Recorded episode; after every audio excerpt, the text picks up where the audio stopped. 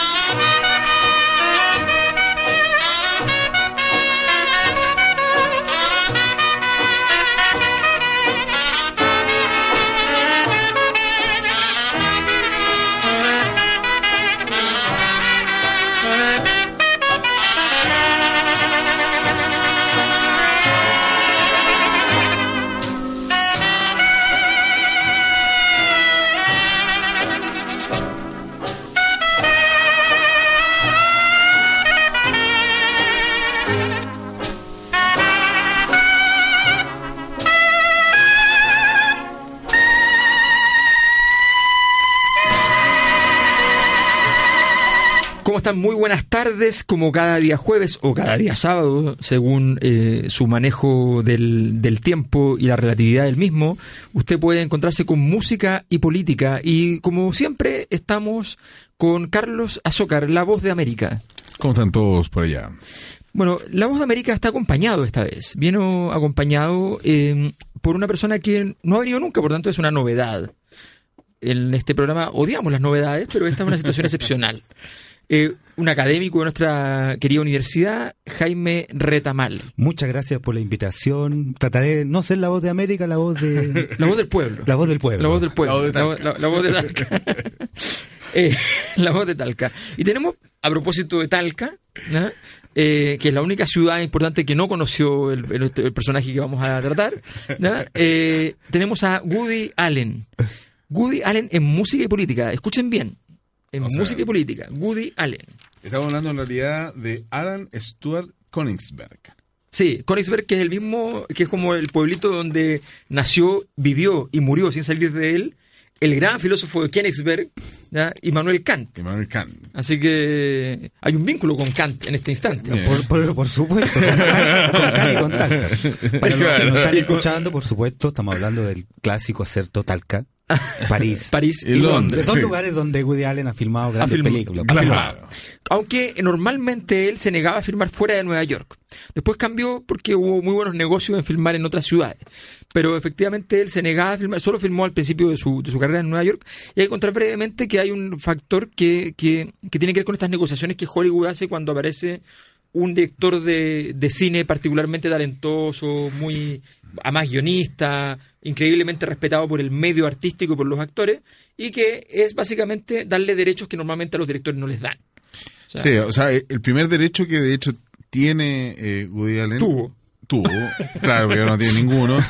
Es básicamente el hecho de eh, tener absoluta libertad con respecto a lo que él iba a hacer en su primera película. Su primera película. Y una cuestión que la, la, la, la, la productora que lo que lo, que lo financia y que le permite justamente esta realización es la United Artists, que es la productora fundada finalmente por Charles Chaplin y que justamente tiene un carácter más bien de cooperativa específicamente que de una empresa. Y entonces este carácter también le permitió a Woody Allen moverse que además dado interesante él no viene justamente de el mundo propiamente de, de- del, del cinematográfico sino que específicamente él viene y trae, trae una trayectoria que es más bien de una cuestión que hoy por hoy está muy de moda que es stand-up comedy sí, pues.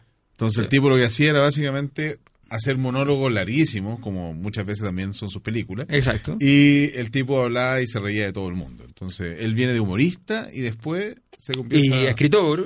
Claro. Escritor. Y cosa que nadie él siempre reclama mucho. Él dice, toda la gente me conoce por cosas que no son tan relevantes, pero yo soy un gran beisbolista. Beisbolista. Y es muy interesante cómo construye los guiones. Los construye no, no esa típica eh, máquina de escribir o una hoja, dos hojas, sino que escribe papelitos posit pequeños de, de que, lo, que luego los va reuniendo y los va juntando para armar para armar también los guiones. Este, ¿En es también es la idea de el chiste que se une a otro chiste, que se une a Exacto. otro chiste y así sucesivamente. pero, Eso- pero con mucho talento. Tú- tiene un talento Infinito, y con porque mucho desarrollo infinito. intelectual, porque es un tipo muy, muy formado, además con un, con un trabajo de años que sale mucho en sus películas de psicoanálisis, un tipo que 60 años de psicoanálisis, o sea, una, eh, entonces una, una elaboración sobre los problemas de, de la, de la mente el- llevados a- al, al extremo. Pero él llega a este acuerdo y además este acuerdo tenía una ventaja para él. Las películas de Woody Allen no son caras de hacer, Son Sal- básicamente diálogos. salvo por los actores, pero resulta que los actores no le cobraban. Wow, claro. O sea, los, los actores, muchos de los actores, en la, en- hasta hace poco, cuando partieron con las películas más comerciales, que son esta época cuando empieza a salir fuera de Nueva York, eh, hasta ese instante los actores llegaban y él le ofrecía tarifa plana a todos los actores, todos ganan 5 mil dólares y todos iban porque iban a filmar con Woody Allen. un honor. Un Un honor. honor. O sea, tenían una suerte de socialismo al interior de... Exactamente, exactamente. Por razón por la cual, naturalmente, después ya Hollywood empieza a decir esto es muy incómodo. Entonces le ofrece grandes sumas a través de estos acuerdos con ciudades para que aparezca la ciudad en la película de Woody Allen. Que sin duda la mejor de toda Medianoche en París. Medianoche en. París. ¿ya? Y que es muy interesante... Y, y esa- que la peor probablemente es Vicky Cristina Barcelona. Claro. Y que es la que ganó un Oscar. Pero que ganó el Oscar. claro, lo que ganó revela el es que. Barcelona puso mucha plata. Eso es sumamente interesante. De hecho, partimos para los, para los que están com- comenzaron escuchándonos, eh, escuchando justamente el Sidney Becker, Bechet, que es justamente una canción con la cual él se inspira y acá una, yo quiero decir una cosa, que una de las personas que yo conozco que más sabe jazz en toda esta universidad y en Chile y en el planeta es el señor Jaime Retamal. Mira tú. Y esa es una de las Impresionante. cosas de, por, con las cuales la excusa perfecta por la cual también la hemos, lo, lo hemos incorporado hoy día en este programa. Pero la pregunta, más, esas- la pregunta más compleja es explicar por qué está Woody Allen en el programa de música y política. Esto no es cine y política. Bueno, porque el tipo, aparte de ser humorista, de ser beisbolista y de ser un gran, digamos, cineasta, el tipo efectivamente es eh, clarinetista. Sí. Partió con el violín, cuestión muy propiamente judía, Sí, pues. cuestión que es un dato de la causa que hasta ahora hemos omitido, pero que tenemos que justamente referir, y que finalmente cambia El por el... más famoso del mundo, probablemente. Seguramente. No, Sí. no, yo creo que... ¿cuál? Dime uno más, pues. Se queda en silencio Carlos. y empiezan a pasar judíos. judíos en Facebook. Así con me gusta. ¿Quién tiene más me gusta? Pero, a ver, yo creo que una de las cosas importantes que hay que entender que él hace de su de la música uno de los protagonistas constantes de toda su obra. Y lo más interesante es que además él cuando interpreta es principalmente, o sea, tiene dos, dos grandes referentes en términos, dos estilos musicales a los cuales hace referencia constante. Por un lado, de forma inevitable a la música clásica. Ya está Sí. constantemente referida y en estas otras grandes películas a las ciudades efectivamente hace unas grandes citas y se y no Es se que un melómano así de, de peso. o Sí, sea, no, por es- supuesto, no. Y la otra gran vertiente, finalmente la cual bebe, es el jazz. el jazz. Y ahí, pero es un tipo muy particular de jazz, porque finalmente Sí. es el jazz principalmente desarrollado y cultivado en New Orleans. Es un, de es un hecho, jazz, es el jazz afrancesado, que, que, que es un jazz muy importante en el mundo, probablemente más importante en realidad. No es el jazz estrictamente norteamericano, sino que el que pasó por Francia. exactamente. Porque, en Francia es muy importante el jazz. Y, el- y, el- y ahí Jaime Retamal también tiene mucho que decir, porque Jaime, además de ser talquino, es, es- es francés por opción. es afrancesado. De hecho, la siguiente parte del programa, Jaime la va a hacer en Un francés. Tú te prono- pronosticas vivir siete días eh, o pasar siete días en, en París y al sexto día te crees un parisino. ¿En serio? Ya al séptimo te tienes que ir. Claro. Te lo dicen los parisinos. Cualquiera que haya ido a París le pasa exactamente lo mismo. Al, al- al tercer día ya te crees un parisino, te crees siendo parte de esa ciudad. Por eso esa película también es, Es muy es bien- bonita. es bien- es muy bonita, muy, muy interesante. Ahora, muestra el, la ensoñación del, del escritor, es ir a ese momento en que eh, podríamos decir, eh, la guerra se pone entre paréntesis, el, el, el o- el- el- el odio se pone entre paréntesis, se trata de construir una Belle Époque eh, a partir de, de su ensoñación con, con los artistas, con, Claro. con, Con la eh, escena artística que, en ese que siempre es la dualidad. La dualidad de, de Woody Allen siempre es uno, un elemento muy judaico que es el pecado, el pecado que crece. Esta tesis, de hecho está puesta en muchas de sus películas, en algunas explícitamente con un teólogo en textos súper fome, así de estas cosas muy de Woody Allen, que es capaz de poner 20 minutos ¿ya? a un teólogo fomísimo, ¿ya? explicando la cuestión y todos mirándola así y con una toma así de, de bajísima producción. ¿ya? Y el tipo explicando cómo el pecado ¿ya? Parte siempre con una pequeña mentira, después continúa entonces con una, con una falta un poquito mayor, con alguna clase de traición, después viene el, el deseo de cosas que no se deben desear, eh, y después termina entonces en el adulterio, y después eso conduce al crimen, ¿ya? y cómo entonces... eh, eh, toda, esa, toda esa tesis siempre la usan mucho para construir lo- los guiones. Eso siempre está, está siempre entonces la violencia, la, point, la- claro, el asesinato, y por otro lado, está siempre esta vinculación con el mundo del arte. ¿ya? Que, que la chica objeto del deseo, una chica que desea ser Así artista, que tiene ca- 14, 15 años, que para muchas películas, cosas así, digamos, ¿ya? Y, y que quiere ser artista y aparece un, un- un viejo, normalmente es el mismo, ¿ya? Que, que es muy interesante y qué sé yo, pero además muy patético, pero a las chicas le caen gracias porque las chicas lindas buscan gente que, que, que, que no sea obvia, o sea, no es obvio, no, ¿para qué irse con el, con el chico que, que juega baloncesto en el equipo de la universidad? capitán del equipo de rugby. No Pero, pero para poder ser artista tenéis que atravesar esa línea, Exacto. pasar al lado oscuro. Exacto. No Y puede, es- no puede ser, si quieres ser artista tienes que andar con un, con un revólver, le dice, le dice Hemingway. De hecho, o, esa es la- tiene que, o la- tiene que mentir. en- Hay otra famosa película, ¿cierto?, donde roba un guion y, Sí, pues. y se transforma en un gran, en un gran artista. Es- es- o sea, el artista tiene que tra- tra- tra- Hay transitar una maldad el- necesaria. Por supuesto. Los dioses lo piden. Lo piden eh, urgentemente. Urgentemente. Usted tiene que traicionar para entrar en este mundo. y entonces está todo esa- ese, ese leitmotiv dando vuelta permanentemente, que siempre, en el fondo, Woody Allen es un tipo que ha hecho en la realidad tres películas. Claro. O sea, hay tres grandes guiones, como metaguiones, dentro de lo cual caben Toda toda la clase de desarrollo, desarrollo extraordinario. Y en los cuales principalmente está él. ¿Dónde está él siempre? Es una, y incluso en la película. incluso. eh, claro, porque a la que hacíamos referencia ahora, que es Medianoche en París, Owen Wilson Claro. es claramente Woody Allen. Y acá yo creo que la- el gran trabajo actoral que él hace, finalmente es transformarse en una versión Sí, pues. más guapa, refinada un poquito de eh, el propio Woody Allen. Más que, naif, más claro. naif. No, incluso Woody Allen tiene un, tiene un representante en Chile que hace de Woody Allen permanentemente. Que es Manuel Antonio Garretón.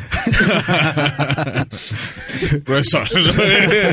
Manuel Antonio, que- un amigo, así que no Un amigo en la casa, lo vamos a saludar aquí a la distancia. sí. Pero Manuel Antonio, por, favor. sí.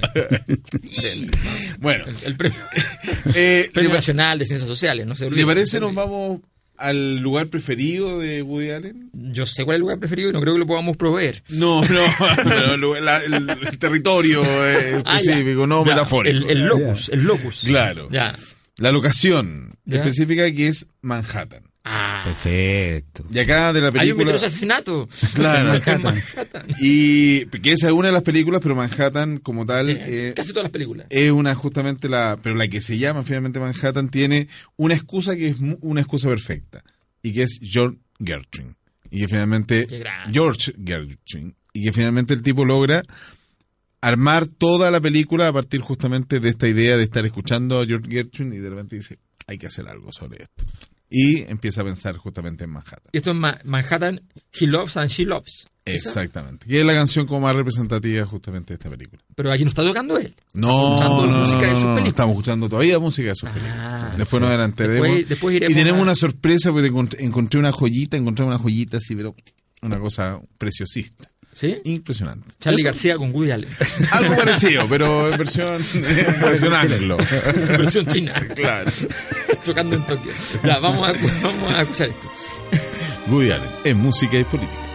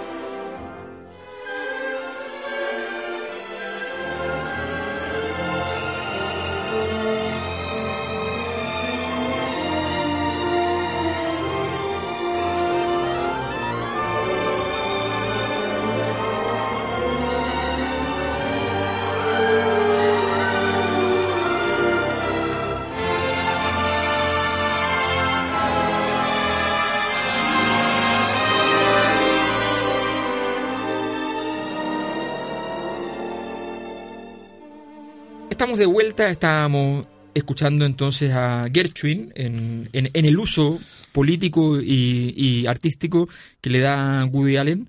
Eh, y bueno, a ver, hay varias cosas que hemos dicho que son relevantes de Woody Allen, pero todavía no hemos mencionado una muy importante, que es eh, su vida personal, que además aparece en sus películas. Muchísimo. Que además es, pa- muchísimo. es parte de, de- de su de- de ese de ese, de ese gran mundo que él expone y con el cual él, él está dispuesto. O sea, él hay películas donde él mismo está hablando de, de sus conflictos con su esposa de entonces, con la que termina muy mal, digamos, Sí. muy, muy, muy mal. Eh, hay películas donde él mismo se expone ante la situación de sus hijos adoptivos y su mal carácter de muy mal padre. Hay películas donde él eh, hace una interpretación de la galaxia Gutenberg y aparece en la, en la fila de, de- del cine, el, el autor de Galaxia Ma- Gutenberg. de, de McLuhan. Marchan McLuhan. Y sale discutiendo con Marchan McLuhan en, en la No, sí, película. grande. No, además que tiene ese tipo de, de, de cultismo que, bueno, gente tan culta como Jaime Retamal la puede entender. Entonces, y- Hay que decir que además esto- la, la caída de Woody Allen pues, tiene muchas razones, pero hay una también que no hay que desconocer, que según los últimos estudios existentes, el coeficiente intelectual solo creció entre 1900 y 1976, 78. Y del 78 en adelante solo ha bajado, No deja de bajar. no deja de bajar. ¿En Es serio? interesante, No, es interesa- interesante. El coeficiente intelectual promedio mundial. Podríamos decir, que, cada vez más tontos. ¿sí? podría- podríamos decir que la última película bergmaniana de, de Woody Allen, la última película inteligente, Claro. eh, logró zafar porque Match Point, que es la última Sí, película eh. bergmaniana, lo- logró zafar por, lo, por los grandes actores que tenía simplemente. que tiene que ver con lo que tú dices que porque además la fuente cinematográfica de donde, de donde viene Woody Allen fundamentalmente El es Bergman. cine. Es Bergman. El cine Sí, no, y- general. y el cine Claro, europeo en general. claro. Y son, Y esa- son películas, la, la película Bueno, y bergmaniana Fellini. de...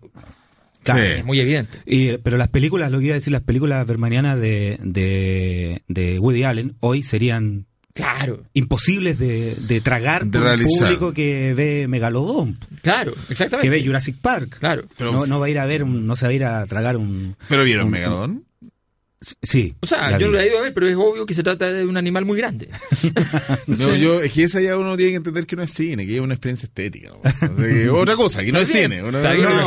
Pero las películas, las películas de, Ber- de, de Bergman y, la- y estas películas de Allen que son a la Bergman, acuérdate tú Claro. que el, el, Sí. el camarógrafo de, de, de Bergman le filmó algunas películas Sí, Woody sí, Allen.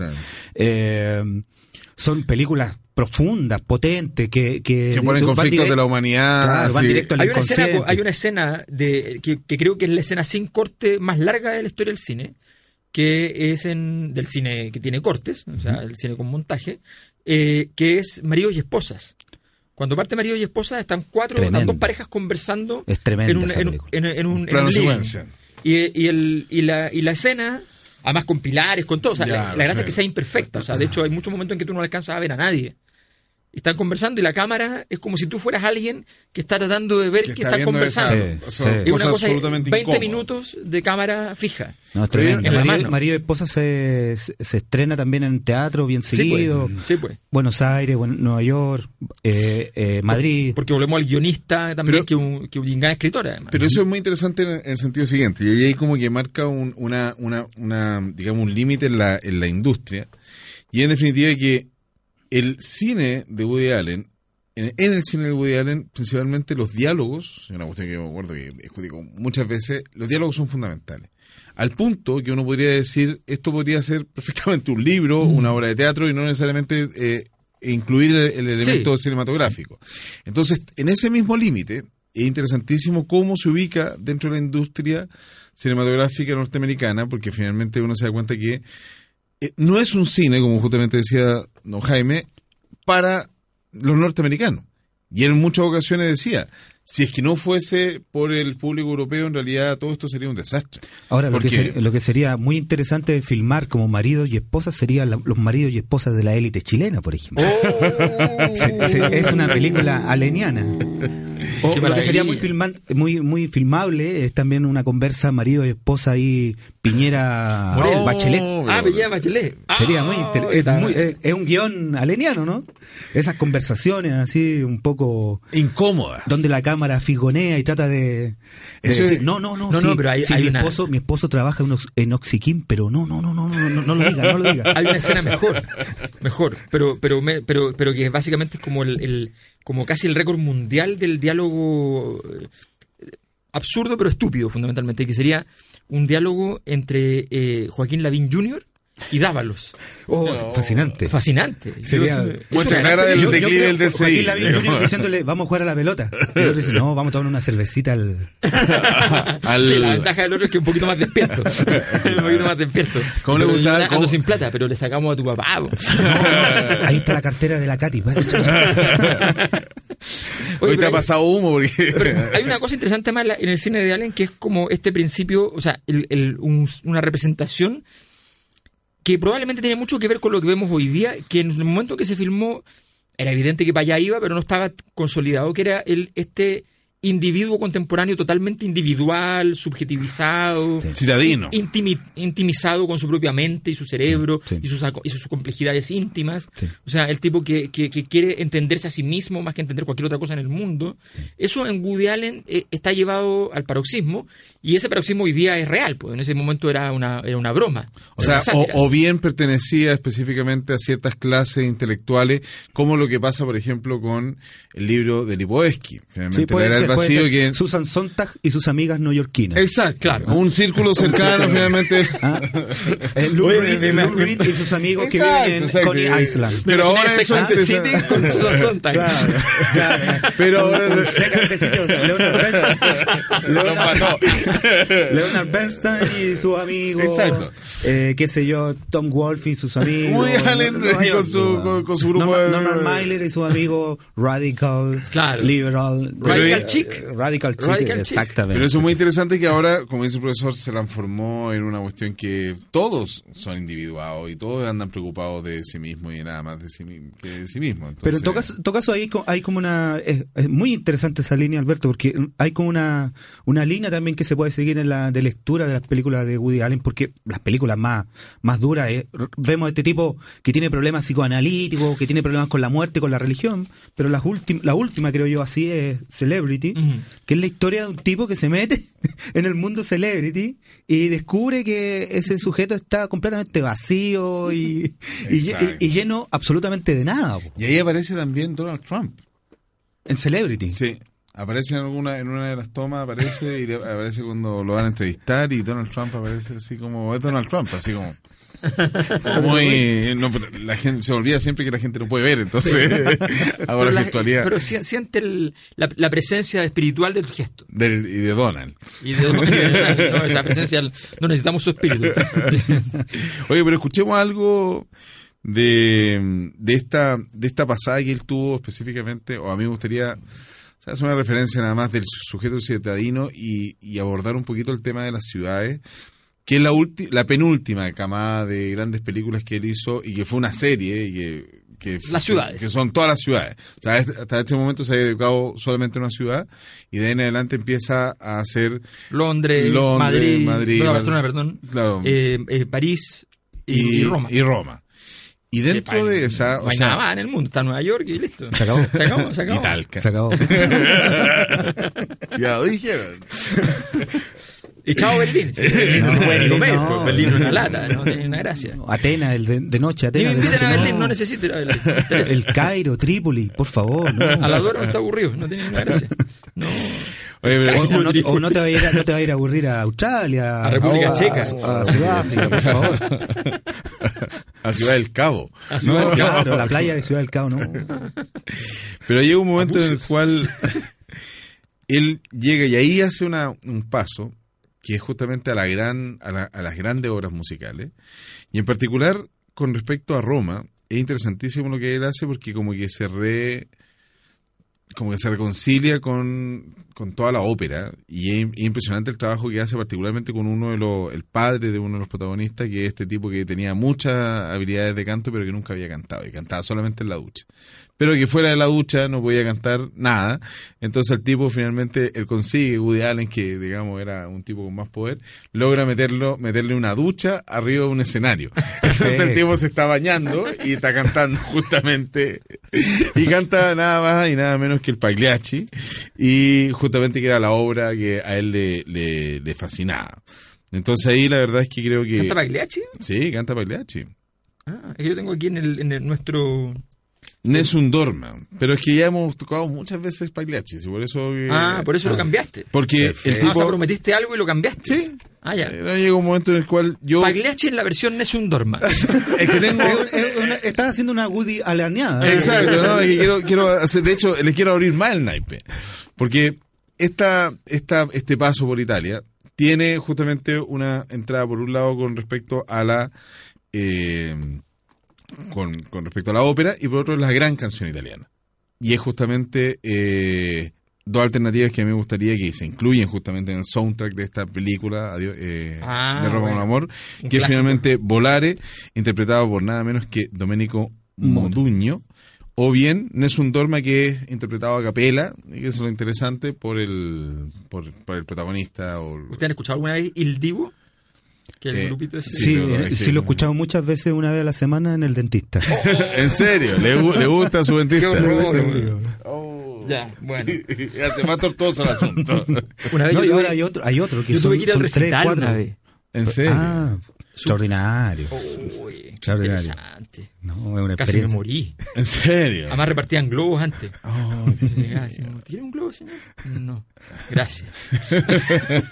Entonces, escuchemos una versión. ¿Qué, qué es lo que prefieren? ah? Volare, por Volare. supuesto. Volare. Pero- Para- para- para- Sí, una gran canción, además. Sí, esas cosas hechas sobre China, ¿qué importa? Nada. Es un normal. Adiós. Nada, vamos con Polares. Acá, en Música y Política.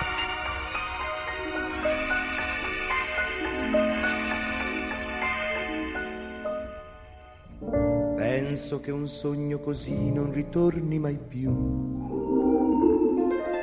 Mi dipingevo le mani e la faccia di blu. Poi d'improvviso venivo dal vento rapito e incominciavo a volare nel cielo infinito volare.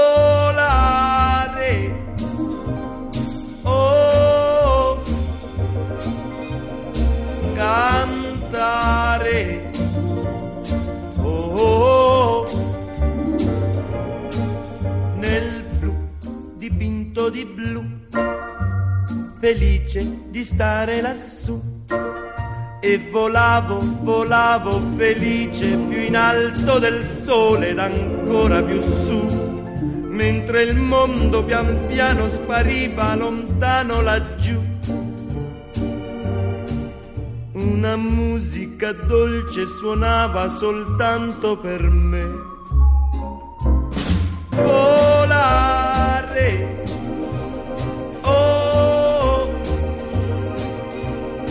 Cantare. Oh, oh, oh. nel blu dipinto di blu, felice di stare lassù. Ma tutti i sogni nell'alba svaniscono perché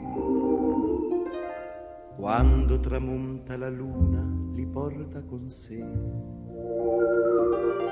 ma io continuo a sognare negli occhi tuoi belli,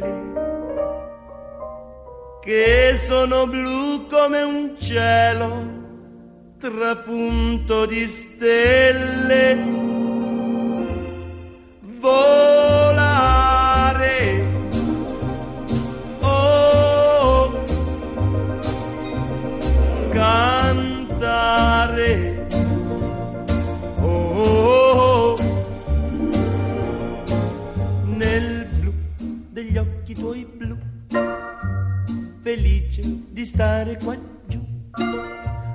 Continuo a volare felice più in alto del sole ed ancora più su, mentre il mondo pian piano scompare negli occhi tuoi blu. La tua voce è una musica dolce che suona per me.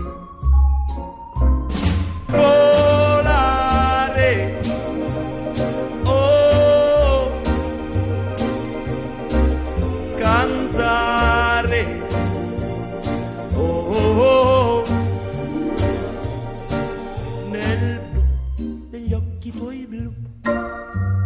Felice di stare qua giù nel blu degli occhi tuoi blu, felice di stare qua giù con Carlos no se esperaba que hubiésemos elegido Volares. No, protestó airadamente durante el entreacto. No, quería, pero- quería el llanto de Nosun Dorma. Sí, pero, pero, pero, pero cántalo tú un poquito eso. no, no, no, Pero no, día ando con la, no, Pero no. Aldo dice no, porque Aldo dice no, nos que satura tiene- son, y- son dos horas de, de estar arreglando ahí. verdad. Pero es que estás cantando mal, Carlos. ¿Qué Es pasa? que no estoy tomando clase ahora. Tuve que Pero ¿cómo? ¿Y, y el cardenal? No, pero es que resulta que Es que, es que el cardenal es Sati el que le hace clase. Claro, Cardenal Sati. Sí. No, José llegó- María Caro. Llegó un momento en el cual eh, mi compromiso académico me... Te saturaron. que Pero, no pudiera canta- salir, pero como, como Woody Allen, ¿canta en la ducha tú? Yo en la ducha ya tampoco estoy cantando porque los vecinos se quejan. Ah, perfecto. Entonces le canto a mi hijo, despacito cuando lo va a dormir. Bueno, pero hablando de familia, hablemos un poco de la familia de Woody. No, Muy interesante. Él estuvo casado con Mia Farrow. ¿Es suya o mía? Con, no, con Mia Farrow. Que a su vez tiene una historia, una historia, pero eso lo veremos en otra, en, en- en otra película. Tiene una historia previa interesante. Entonces ella llega y ella quería, más que nada en la vida, adoptar hijos, hijas. Empezó a adoptar, adoptar, adoptar, adoptar. Woody Allen no le interesaba mucho el tema, estaba más bien enojado con esta situación, pero, pero bueno, pero era una decisión que ella quería tomar y fue adoptando. Cu- cuestión que es muy común en todas estas superestrellas, o sea, Sí, que, que como que no, no- quiero tener un niño, pero no darme la lata de estar embarazada, que, que, que lata. Entonces, No, pero es que además, ah, pero es que además, ojo, ojo, es que el caso, es que por eso el caso de Mia Farrow es particular, pero no, es que no, no quiero entrar porque si no también es muy largo. O sea, Mia Farrow tuvo una experiencia muy compleja con un embarazo también. Ah, Entonces. Entonces, lo conozco personalmente con ella, o sea, no hemos conversado, no, no. Entonces no puedo entrar en muchos detalles, pero, Claro, pero, claro, pero, pero es un tema complejo. Es Entonces, confidencial. Suya Farrow. eh, entonces, entonces, efectivamente, ella eh, empieza a adoptar, a adoptar, a adoptar, y él empieza a tener una muy mala relación con una de las niñas. Muy mala, muy hostil, muy problemática, terrorífica.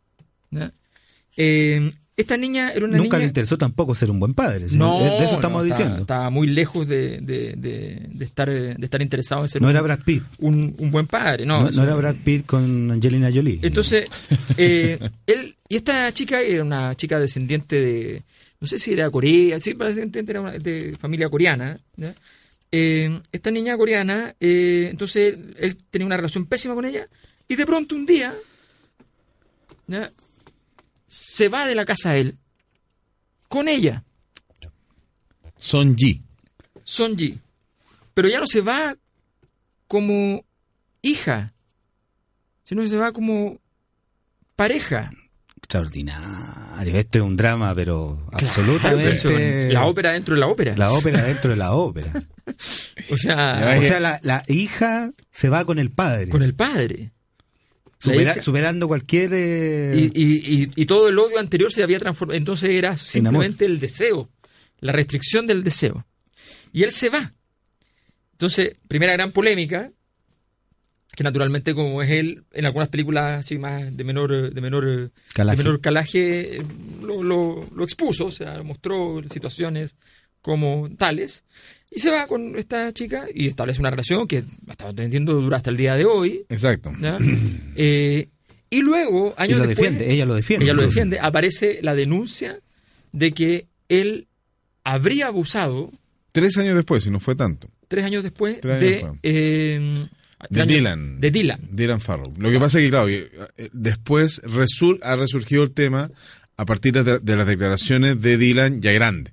Entonces, por eso, claro, la acusación y el problema fue de inmediato en la medida en que Mia quedó muy finalmente dañada y ahí está justamente la, la situación que viene a ser como bastante polémica, porque específicamente lo que no se, no se ha logrado contratar, ni siquiera por la investigación que se hizo, si es que efectivamente fueron invenciones de parte de Mía que, que fueron finalmente inoculadas en, el- en, en- en la cabeza de, de Dylan, Dylan.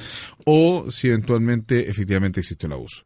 Lo que dice específicamente el- lo judicial es que en términos estrictos esta fue una conducta impropia que él tuvo, pero no estrictamente de abuso. Y ahora, lo más interesante es que surgió un testimonio de parte de también el- un- uno de los hermanos, eh, o sea, de los hermanos y que por lo tanto un hijo adoptivo de, de, de esta, de este matrimonio, que finalmente plantea que todo lo que decía Dylan fue finalmente inoculado cual veneno por parte de Mía.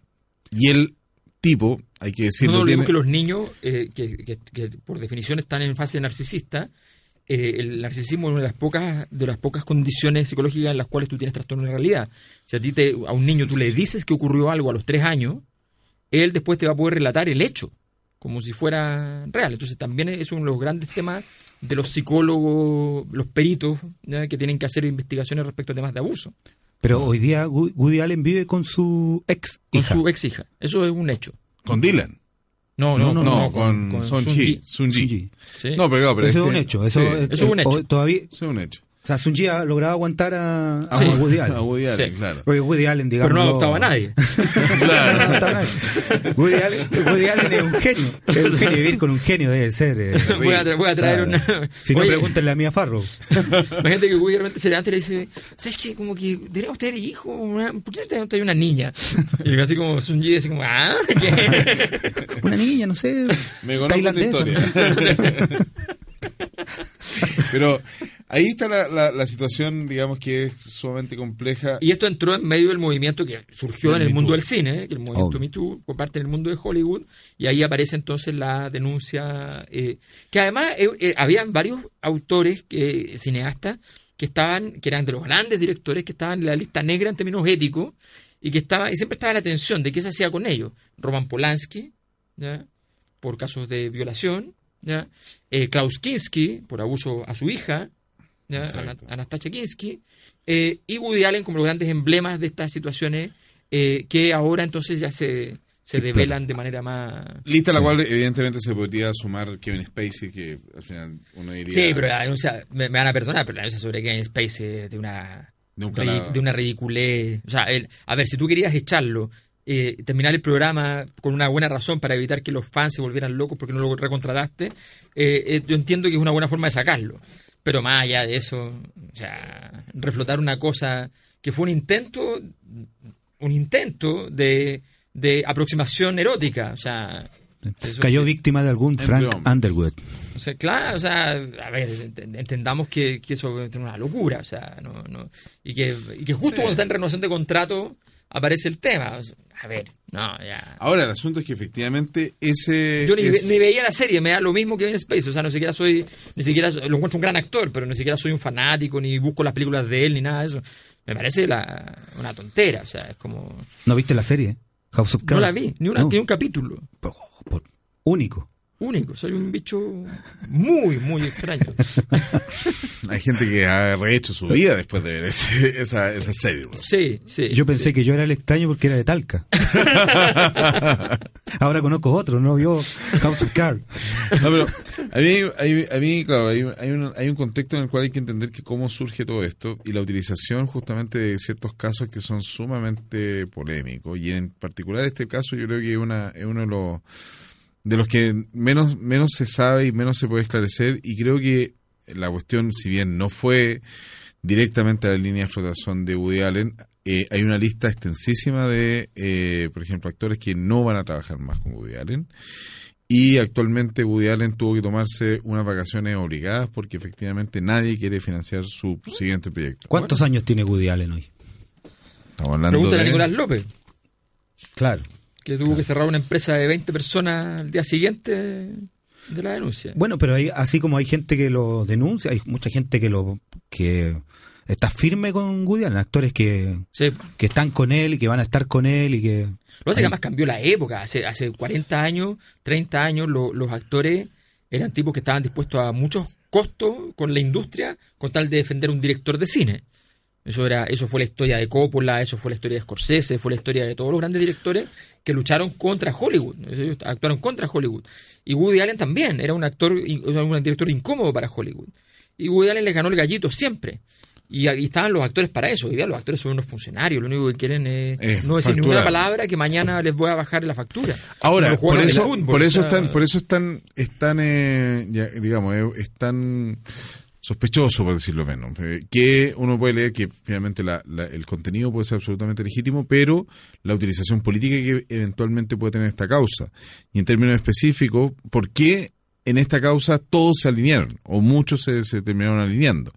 Porque, y dentro de eso, o sea, hay una serie de cuestiones que no son que está llena de matices, que está llena de, de- de grises, que de alguna u otra manera uno por lo menos podría poner un- una, una interrogante con respecto a ciertas situaciones que no son, son no son Lo que pasa es que hay que diferenciar. Una cosa, el, una cosa es el movimiento feminista y otra cosa es el Me Too. exactas. Son cosas diferentes. Y el Me Too es, una- es un asunto de Hollywood. O sea, que Hollywood no sepa que el, el rostro del movimiento había cometido un acto de abuso sexual y que ellos mismos lo denuncien, es, impos- es imposible. Hollywood tiene, un, tiene un- obviamente un servicio de seguimiento de su estrella, y saben toda la información, porque saben que en eso se juegan los millones y millones de dólares.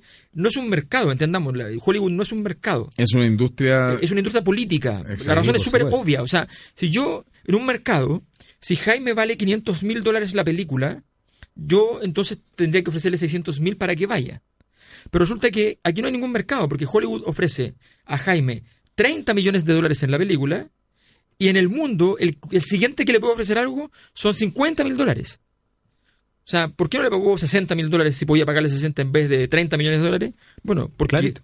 Claro, porque es política. exacto. Entonces, entonces, to- entonces los actores entran en ese juego. Y este y, es- y ese es el, el gran tema político, es que aquí no sabemos quién dice la verdad. Eso es lo interesante, además del caso. No sabemos quién dice la verdad. Solo sabemos que se encuentra un poder, que es el poder fáctico del talento de un director, qué sé yo, que se hizo famoso y qué sé yo, con el poder de una industria que también siempre quiso cortarle la cabeza porque no le, in- le incomoda el cine de directores. El cine norteamericano tomó una decisión histórica que somos cine de productores. Y, y vamos a ver si, bueno, la tercera derivada es si, si vamos a tener en el futuro directores como Woody Allen, como, Claro. como Lucas, como Scorsese, Exacto. como, Que como eran estos- autores en. Exacto, Autores. que eran, que eran autores y que, que de una u otra manera podían hacer arte. Exacto. Eh, o, o si no, vamos a tener, vamos a tener que seguir viendo películas independientes, hechas Claro. Con Eh, bajo presupuesto. con, ba- con bajo presupuesto y no, y no en el corazón, por decirlo de alguna manera, de Hollywood y de la industria. y con todas las posibilidades que la industria provee en términos de calidad de actores. O sea, no vamos a poder ver una, una película con la calidad de algunos de los actores de Hollywood, no de todos naturalmente, pero hay muy buenos, hay buenísimos actores. Porque además la capacidad de ellos de producir buenos actores, o sea, uno ve la evolución, por decir alguien, de un De tipo que está DiCaprio. total, de- pero de, de- o sea, incluso de, de un tipo que es muy inferior en actuación, como Brad Pitt. Claro. ¿eh? Brad Pitt, el de, de las primeras actuaciones para adelante, o sea, su capacidad de tra- la transformación actoral es inmensa. No, hay tipos No, interesantes. de- Christian Bale también. Claro. Es bien, Sí. interesante cómo, Uf. cómo ha ido mutando. Claro. Mutó mucho de la mano de Christopher Nolan. Eh, Oh, claro, Tom Hardy caso- también. Tom Hardy. También es un tipo que ha ido, que ha ido, ha ido mutando hacia grandes, grandes actuaciones. O sea, eh, no, no, a lo mejor no tenemos un Hitchcock, un Bergman, un Woody Allen que somete al, somete al actor a, a- a circunstancias que lo obliguen a sacar lo mejor de sí. Claro. Porque la industria, como dices tú, es, es- es bastante corrosiva del, del o sea, va, va en, en quiere- absoluta contradicción con el buen cine. lo quiere disciplinado. Y lo- o sea, a ver, lo que le pasó a DiCaprio. O sea, a DiCaprio no le querían pasar el Oscar. Impresionante. O sea, a DiCaprio llevaba película tras película, cada vez cada mejor que la otra, y no le querían pasar el Oscar. O sea, una cosa idiota, loca. A tal punto que, como señal, no olviden que el día que salió fue a celebrar con sus amigos el Oscar y lo dejó en la fuente de soda, Olvidado. olvidado. Grande. Notable. Tuvieron que avisarle que tenía que ir a retirar el Oscar que se le había quedado. Bueno. Los estamentos. Eso está le- eso, eso es un estamento, la comunidad de prestigio y el Woody- talento. de- bueno, DiCaprio fue el que protagoniza Celebrity, uno de los protagonistas Sí, de Celebrity de, Sí. de- de Woody Allen. Eh, ¿Escuchamos a Caruso? Escuchamos a Coruso en, para poder solamente presentar una de las, yo creo que las Tiene un canario que se llama Caruso. ¿En serio? Bueno, todos los canales se llaman Caruso. No, esto es una excusa para finalmente entrar en la última película, o sea, una de las películas que yo creo que es mayormente política y, y justamente habla de una cantidad de cosas incómodas que refieren justamente a la gente linda, que es Match Point, Vamos a escucharla y volvemos con los pocos minutos que quedan para hablar de música. de música y política. Bueno,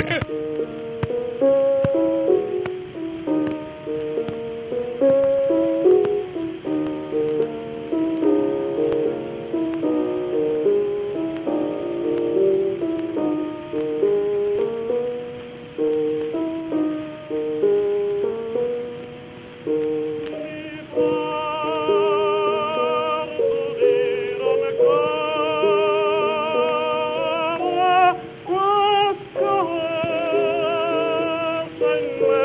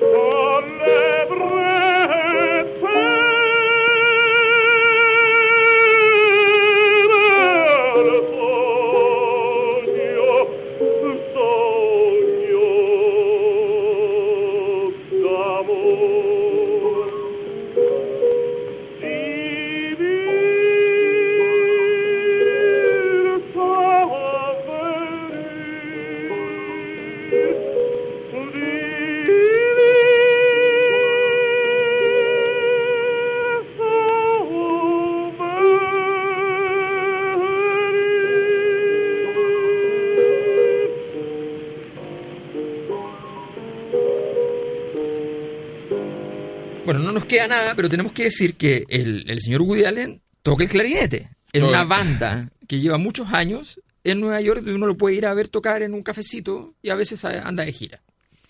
Te tomas, te tomas tu bueno Negroni en Nueva York. En un, en un restaurante pseudo neoyorquino, pero que en el fondo es argentino.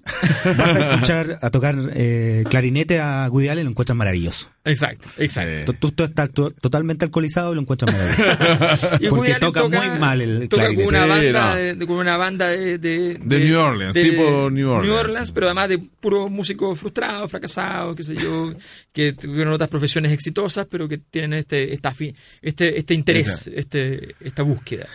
Y vamos a escucharlo en particular, una joyita que encontramos, que eso que le quería eh, recordar a nuestros oyentes, que es una joyita en la cual Chick Corea se pone nada menos y nada más, por eso decía que era como finalmente el, el, el, Charlie García, pero anglo, Ya. y bien, digamos, el del, del desarrollo, y el tipo llega y toca, y el tipo no sabe muy bien tocar. Yo vi el video y el tipo, como que hay como un minuto y medio, un medio minuto que como el tipo no se El decide. chico coreano no sabe qué hacer. Claro, que no sabe qué hacer, y el, y el pianista le dice, ¿esto es "Mira, música estos qué?" son los patrones. Y el tipo ahí de repente se mete y hace algunos, algunas cosas así muy... La jugada. Claro, muy, muy harta floritura para que no se notara que, que no tenía, o sea, como que no podía entender completamente el estilo y al final se empieza ya Porque a- no había ningún estilo. Exacto. Carlos, no había estilo. Pero después sale jugando, como siempre. Era un tema que se llama Sunji. No. Acá. Esto ha sido Música y Política, tu excusa perfecta. Muchas gracias, Jaime Retamal. En directo desde Talca, para ustedes.